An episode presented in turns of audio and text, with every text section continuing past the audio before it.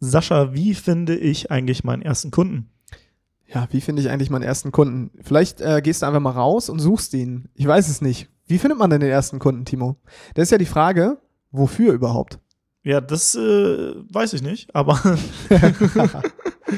jetzt hast du mir die Frage einfach zurückgeworfen. Ja. Ich werfe sie dir wieder zurück. Also, ähm, den ersten Kunden für dein Business, dein Online-Business. Ich glaube, man findet keine Kunden. Du willst arbeiten, wo andere Urlaub machen? Du willst freier und selbstbestimmter sein? Du willst dein eigener Chef sein und hättest gerne mehr Zeit für deine Leidenschaft? Beim Digital Nomaden Podcast sprechen wir mit Menschen, die genau das bereits erreicht haben oder auf dem Weg dorthin sind. Lerne von Experten, wie du dir ein ortsunabhängiges Einkommen sicherst. Egal ob aus deinem Wohnzimmer in Hamburg, dem Coworking Space in Berlin, dem Café in Prag oder deiner Hängematte auf Bali. Viel Spaß beim Digitale Nomaden Podcast, weil die Welt unser Zuhause ist. Ich glaube, man findet keine Kunden. Weil, also im Finden steckt ja das, ich laufe irgendwo lang, muss nichts tun, auf einmal finde ich etwas. Ich glaube, die Frage ist ja eher, wie schaffe ich es, dass überhaupt Menschen von mir erfahren oder von meiner, von meinem Produkt, meiner Dienstleistung oder meiner Problemlösung?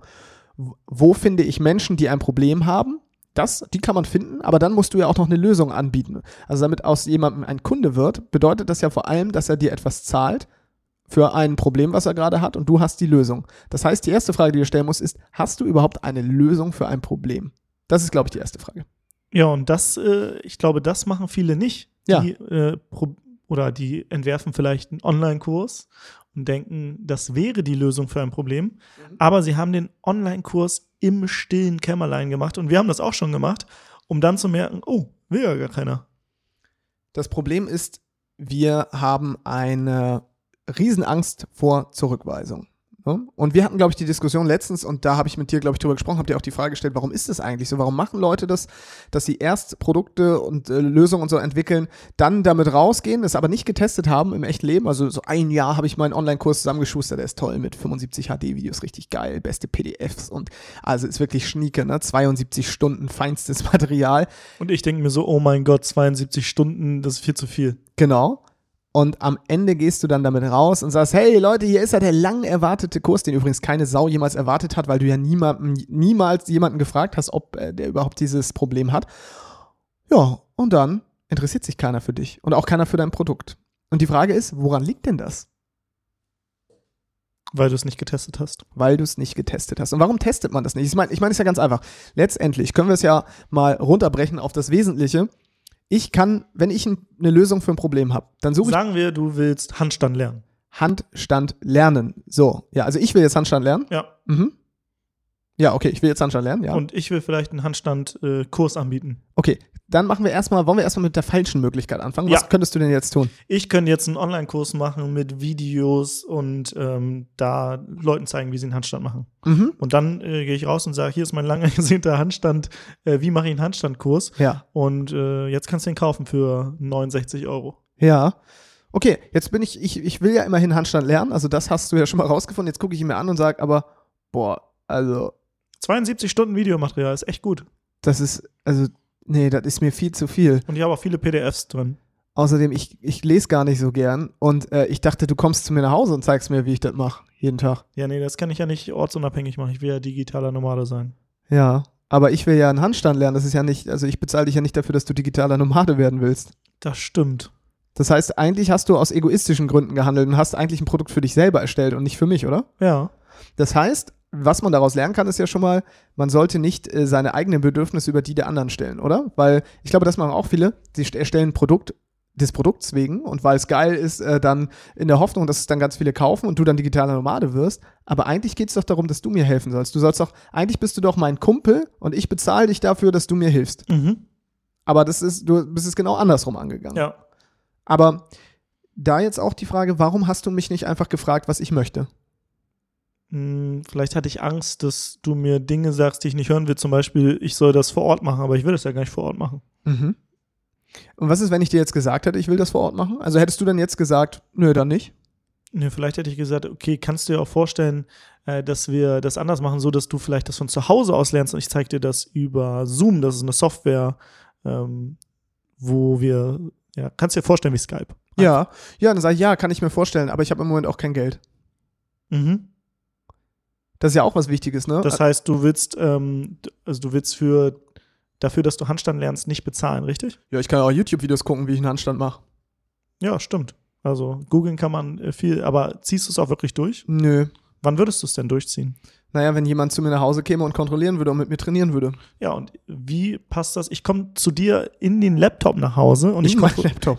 ich, ich kontrolliere das, ob du es auch wirklich durchziehst. Ja. Äh, allerdings ähm, mache ich das nur für Leute, die es wirklich ernst meinen. Deswegen gibt es da auch einen Energieaustausch, der heißt Geld und du Mhm. bezahlst dafür. Und dafür sorge ich aber dafür, dass du das nach acht Wochen kannst. Mhm. Mal angenommen, ich würde jetzt sagen, Timo, klingt alles geil, aber ich mach's nicht. Ist die Idee dann äh, quasi, also äh, du willst ja die Idee validieren, ne? Du willst Ja. testen, gibt es Leute, die bereit sind, dafür zu bezahlen? Sag ich, nö, ich nicht. Ist jetzt die Frage, ist die Idee jetzt gescheitert? Nee, weil es gibt ja auch viele andere. Du kannst ja zum Beispiel mal gucken, wie viele Leute googeln das im Monat. Und ich glaube, du kennst sogar die Zahl. Ich glaube, du hast es mal gegoogelt, ne? Ich habe es irgendwann mal gegoogelt, ja, tatsächlich. Es gibt ja Tools dafür. Ähm, es waren auf jeden Fall ein paar tausend. Also ein paar tausend Leute wollen in Deutschland oder im deutschsprachigen Raum Handstand lernen, äh, beziehungsweise googeln das. Genau. Und wer das, äh, wer das googelt, der ist ja schon mal so weit anscheinend, dass er ein Problem, ein Problembewusstsein hat und lernen möchte, wie das geht. Aber nur weil ich Handstand lernen google, heißt es ja noch nicht, dass ich dafür Geld ausgeben möchte, oder? Mhm, das stimmt.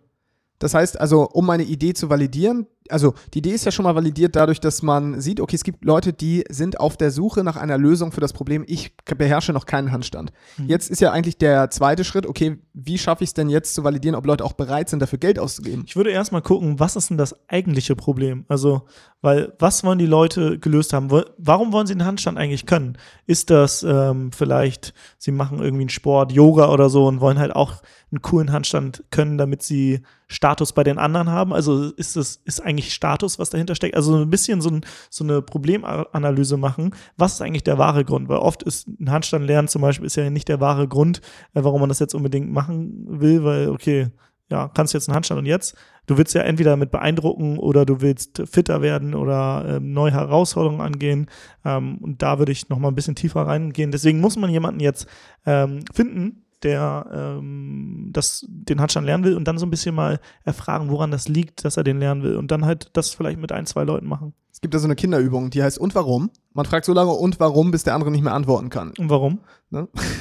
ja, weil man dadurch nämlich rausfindet, was dahinter steht. Das ist das, was du gesagt hast. Niemand will einen Handstand per se lernen. Ja, also ohne Grund. Also, na klar möchten Leute einen Handstand lernen, aber es gibt immer einen Grund. Genau. Entweder Kräftigung der Muskulatur, Verbesserung der Koordination, Angeben beim Yoga, ähm, keine Ahnung, einfach eine tolle Figur machen oder es, es gibt ja einen Hauptgrund. Und am Ende ist es das, da musst du halt hinkommen, bis zu dem Kern und dann versuchen, da zu fragen, okay, was wärst du denn bereit dafür, ähm, ja, wärst du bereit dafür zu bezahlen oder hättest du gerne eine Lösung dafür und könnte ich dir dafür was anbieten, wofür du bereit wärst, mir auch etwas zu geben? Und wie wäre es für dich, wenn du in dein Yoga-Studio gehst und einfach einen coolen Handstand machst und die alle dich staunend anschauen? Genau, das wäre jetzt zum Beispiel schon eine Stufe weiter. Ne? Da geht es nicht nur um den Handstand, sondern da geht es auch um das Thema Bewunderung jetzt an dem Stell dir Fall. mal vor, wie sich dein Leben verändern würde, wie du eine kräftige Muskulatur, eine Schultermuskulatur hast und dadurch einfach eine Minute freihändig, also nicht freihändig, Freihänd, freihändiger Handstand. freihändiger Handstand. Ja, freihändiger Handstand und ja, das, das wäre, also wenn du mir das beibringen kannst, Dafür zahlst du. Ja, ist das, aber was ist denn mit Kopfstand ohne Hände?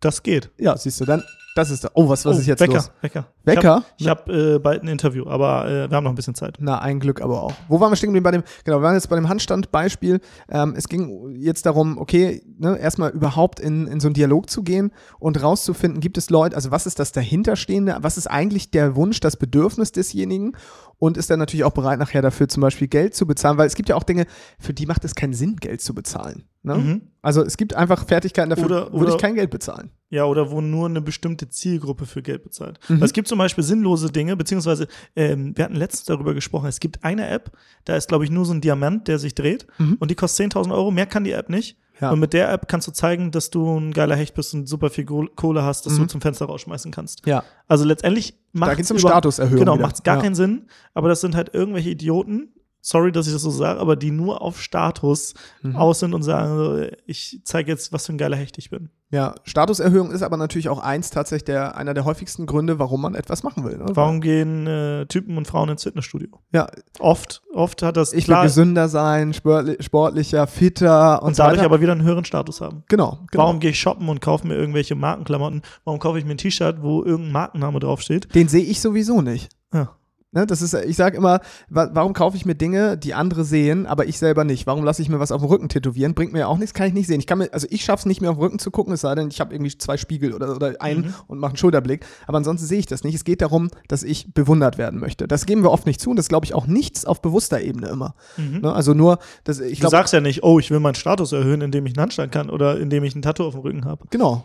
Ähm, und äh, es geht aber letztendlich schon darum, und das sind natürlich so unterbewusste Dinge. Und da hervor, also da an den Kern zu gehen, ist, glaube ich, super, super wichtig. Ja, Also frag dich doch mal jetzt mal, äh, wenn du zum Beispiel ein Produkt hast, warum kaufen die Leute das? Und dann fragst du, und warum kaufen die das? Und warum kaufen die das? Und so weiter. Und das, das fragst du aber die Menschen. Und dadurch kommst du dann so ein bisschen näher dem Kern. Weil das, was du jetzt vermutest, ist nicht unbedingt das, was der wahre Kern ist oder der wahre Grund, warum Leute dein Produkt kaufen. Warum hörst du den digitalen Nomaden-Podcast? Ja, ich mag die Interviews so gerne. Ich finde das ganz nett, da sind interessante Menschen. Okay, und warum? Ja, da ist, ist es wahrscheinlich auch so, dass da steckt nämlich mehr dahinter. Und zwar, naja, eigentlich würde ich nämlich, ich lasse mich nämlich gerne inspirieren, weil ich würde auch gern so ein Leben führen wie die. Und warum? Naja, weil mein Job mich jeden Tag irgendwie, keine Ahnung, mit Bauchschmerzen aufstehen lässt und ich mag den schon gar nicht mehr und ich ertrage das kaum, da jeden Tag hinzugehen. Und warum? Naja, weil ich das Gefühl habe, dass ich dort fremdbestimmt bin und meine Kollegen, die um mich herum sitzen, die haben auch ein komplett anderes Mindset als ich. Und warum? Wahrscheinlich, weil ich mich damals für einen Job entschieden habe, den ich ursprünglich gar nicht machen wollte, sondern in dem mich das System so ein bisschen gepresst hat und wo meine Eltern vielleicht auch gesagt haben, mach da mal eine Ausbildung oder studier das mal. Und warum? Na, weil mir wahrscheinlich damals die Meinung meiner Eltern viel wichtiger war und ich mich davon nicht abgrenzen konnte. Aha. Siehst du? Ja, Und jetzt, jetzt könnte man vielleicht noch tiefer gehen, aber Mhm. dann ist halt so ein Thema Abgrenzung und Mhm. du willst dich von dem, was du vielleicht aktuell jetzt machst, abgrenzen, neue Perspektiven dir ähm, ja, zeigen lassen oder einfach mal äh, reinhören in neue Perspektiven und dann dich inspirieren lassen. Ja. Also das heißt, da steckt jetzt was dahinter und das mag bei jedem unterschiedlich sein, aber es gibt bestimmt eine kritische Masse, die so ein ähnliches Warum hat. Ja, absolut. Also ich glaube, man ist da, man ist da nie alleine. Und wenn man jetzt natürlich überlegt, daraus ein, ein Produkt zu kreieren, dann muss man halt schauen, gibt es genug Leute, äh, die wirklich dieses Warum auch haben? Oder selbst wenn es nicht viele gibt, gibt es welche, die bereit sind, viel dafür auszugeben. Es gibt nämlich immer die Möglichkeit, entweder man erreicht den Massenmarkt und kann zum Beispiel ein massentaugliches Produkt kreieren, ne? Sowas wie ein E-Book zum Beispiel wäre ein massentaugliches Produkt. Wenn ich das für 9 Euro oder 4,95 Euro verkaufe, kann ich bestimmt tausenden Leuten das verkaufen, weil es ja auch, da ist die, die, die, äh, die, ich sag mal, die Hürde auch nicht so groß, zumindest preislich gesehen. Wenn ich jetzt aber ein Coaching verkaufe zum Thema, wie ich mich abgrenze von der Meinung anderer, dann ist das was, das kann ich zum Beispiel höherpreisiger verkaufen, weil das erfordert aber auch eine individuellere Zusammenarbeit. Da kann ich nicht einfach nur ein Buch schreiben und es dir geben und sagen, jetzt kannst du dich abgrenzen, sondern das sind natürlich Dinge, da muss man tiefer reingehen und dann hab, ist der Markt vielleicht kleiner, aber das Problem ist deutlich ich sag mal, das Problem ist auch den Menschen mehr wert, weil wenn sich das verändert im Leben, hast du eine echte Transformation. Okay, also fassen wir nochmal zusammen. Was ist wichtig, um jetzt den ersten Kunden zu bekommen? Finden tut man den ja nicht, haben wir gelernt. Also, wichtig ist es erstmal zu überlegen, was ist, also die Lösung, die ich gerade habe, gibt es wirklich Menschen, die ähm, interessiert daran sind, haben die ein Problem, wenn ja, welches, wenn ja, warum, also so lange zu fragen, was ist eigentlich der wirkliche Grund, dann zu überprüfen, okay, gibt es genügend Menschen, die bereit sind, einen gewissen Betrag auszugeben für die Lösung eines äh, Problems. Wenn es nicht viele gibt, gibt es dann da Menschen, die zum Beispiel sagen, okay, ähm, die Lösung des Problems ist mir ein bisschen mehr wert, weil dann kann ich mit wenigen Kunden auch viel Geld verdienen. Und halt generell nicht im stillen Kämmerlein zu entwickeln, sondern immer eigentlich ein Dialogprodukt zu entwerfen. Das heißt, andere Menschen zu fragen, hey, wie sieht's denn eigentlich aus? Ist das, was ich gerade mache, macht das Sinn für dich? Und so lange das Ganze mit jemandem zusammen entwickeln, für jemanden, für den Markt und nicht für einen selber. Und die Leute auch direkt zahlen lassen, weil wenn die Menschen nicht zahlen, dann werden sie später auch nicht zahlen. Ähm, und vor allem am Anfang hat man ja gerade noch so eine individuelle Betreuung und irgendwann kann man das vielleicht skalieren, automatisieren, größer machen. Ähm, deswegen von Anfang an wirklich die Leute zahlen lassen, weil sonst weißt du nicht, ob die Idee validiert ist. Genau. Wenn dich das äh, interessiert, dann haben wir auch ein Buch für dich und das ist nämlich in sieben Tagen zum eigenen Online-Business. Das ist unser eigenes Buch und das Coole ist, du kannst dir das auch kostenlos als Hörbuch sichern.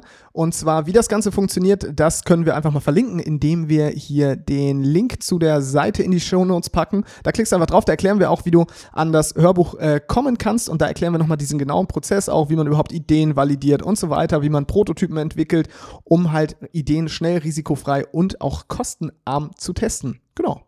Sehr geil. Und jetzt sage ich Tschüss und bis zum nächsten Mal.